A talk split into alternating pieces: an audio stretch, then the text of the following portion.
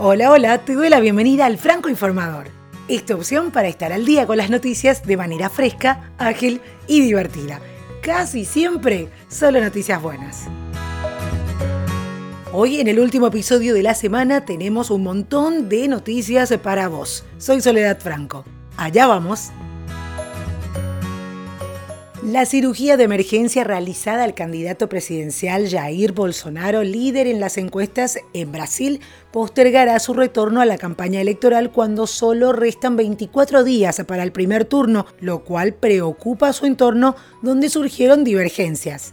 El postulante, apuñalado días atrás, fue ingresado a la sala de terapia intensiva del hospital israelita Albert Einstein de Sao Paulo, luego de ser operado y sin que haya previsión para su alta.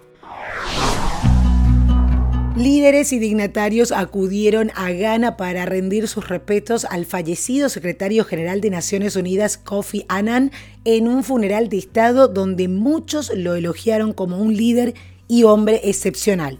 Annan falleció el 18 de agosto en Berna, Suiza, a los 80 años. Nieto de jefes tribales, fue el primer africano negro en convertirse en líder de la ONU y fue galardonado con el Premio Nobel de la Paz. Varios presidentes de África se unieron a Guterres, la familia de Annan y muchos más en una ceremonia de dos días que concluyó este jueves. Asistieron los presidentes de Namibia, Liberia, Costa de Marfil, Etiopía y Sierra Leona, así como el primer ministro de Nigeria y el vicepresidente de Angola. Ex líderes de Europa y África también se unieron a la ceremonia, incluida Machel, esposa del fallecido presidente sudafricano Nelson Mandela. Y atención porque Netflix se fija en Iberoamérica. En los próximos años, Netflix espera hacer cerca de 100 producciones fuera de Estados Unidos. Como parte de estos esfuerzos, estableció su primer estudio fuera de Estados Unidos en España y comenzará a funcionar este mes con la producción de la tercera temporada de La Casa de Papel de Alex Pina, con quien tienen planes para otros proyectos. Entre los planes de la empresa también está hacer más series biográficas, como la popular de Luis Miguel, la de José José y la anunciada de Nicky Jam. Además van a mantener su colaboración con mujeres en la industria del entretenimiento, sumando así a Ingobernable, Las Chicas del Cable y La Casa de las Flores, series populares con protagonistas femeninas. Netflix, que este año llegó a 130 millones de usuarios a nivel mundial, enfrenta la competencia de servicios como Hulu, Amazon Prime, HBO Go y próximamente el servicio de streaming de Disney.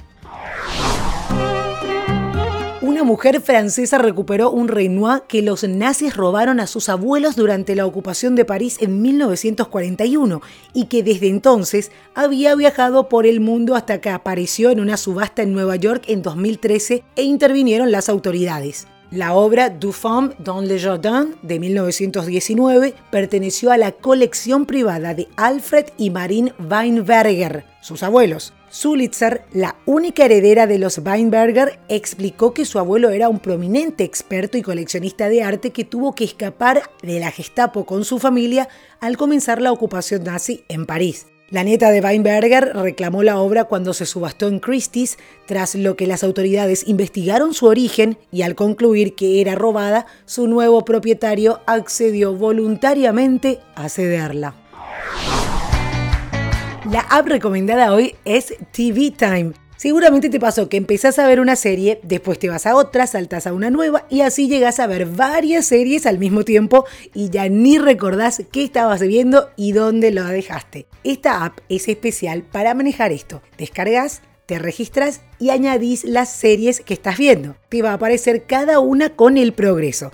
Si deslizas cualquiera de las series hacia la izquierda, podéis marcar el capítulo como visto. Y si pulsas, accedes a la sinopsis, comentarios en los que puedes participar inclusive con texto, fotos y vídeo. A su vez, en la ficha de cada episodio y de forma opcional podés decir qué te pareció el capítulo. Podés estar conectado con 2 millones de fans en todo el mundo. En el apartado próximamente podés ver cuánto queda para que salga un nuevo episodio y cuando esté disponible la app te manda una notificación. Si pulsas sobre el icono de tu perfil podés descubrir cuánto tiempo pasaste viendo series y cuántos capítulos tenés encima. Podría ser una buena manera de saber si es momento de tomarte un respiro. Está disponible para Android y iOS.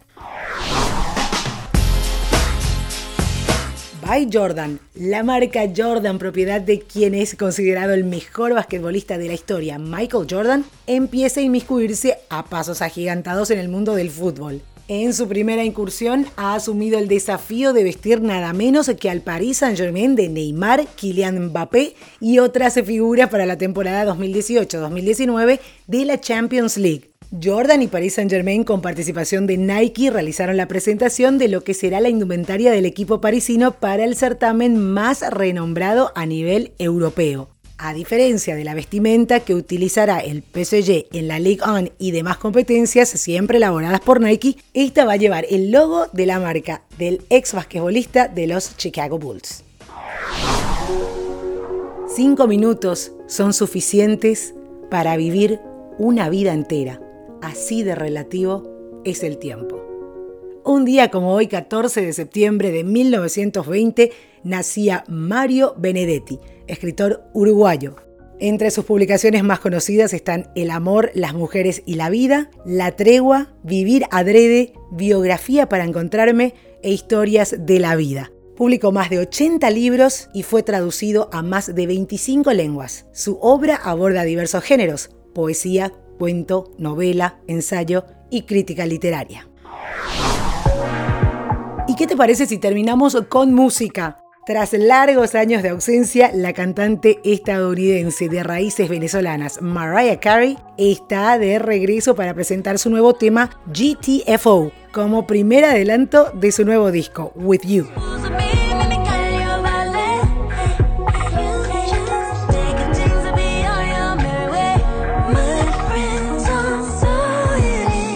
Esta nueva producción discográfica de Mariah, que llegará este mismo año, será publicada bajo el nuevo sello Butterfly MC Records, con el que firmó a principio de año. Puedes escuchar la canción completa en Spotify. Te dejo el link. Y así como Spotify es también una de las plataformas en las que podés escuchar este podcast. También en Apple Podcasts y en Google Podcasts. Están plataformas como iVoox o iVoox, Stitcher, Spreaker, en fin. El Franco Informador está en prácticamente todas las plataformas dedicadas al podcasting. Podés suscribirte gratis en cualquiera de ellas. Además, seguí al Franco Informador en redes, arroba Franco Informa en Twitter, Franco Informador en Facebook e Y recomendanos, que es la mejor manera de seguir creciendo. Espero que tengas un excelente fin de semana y aquí te espero nuevamente el lunes con más información. Hasta cada momento.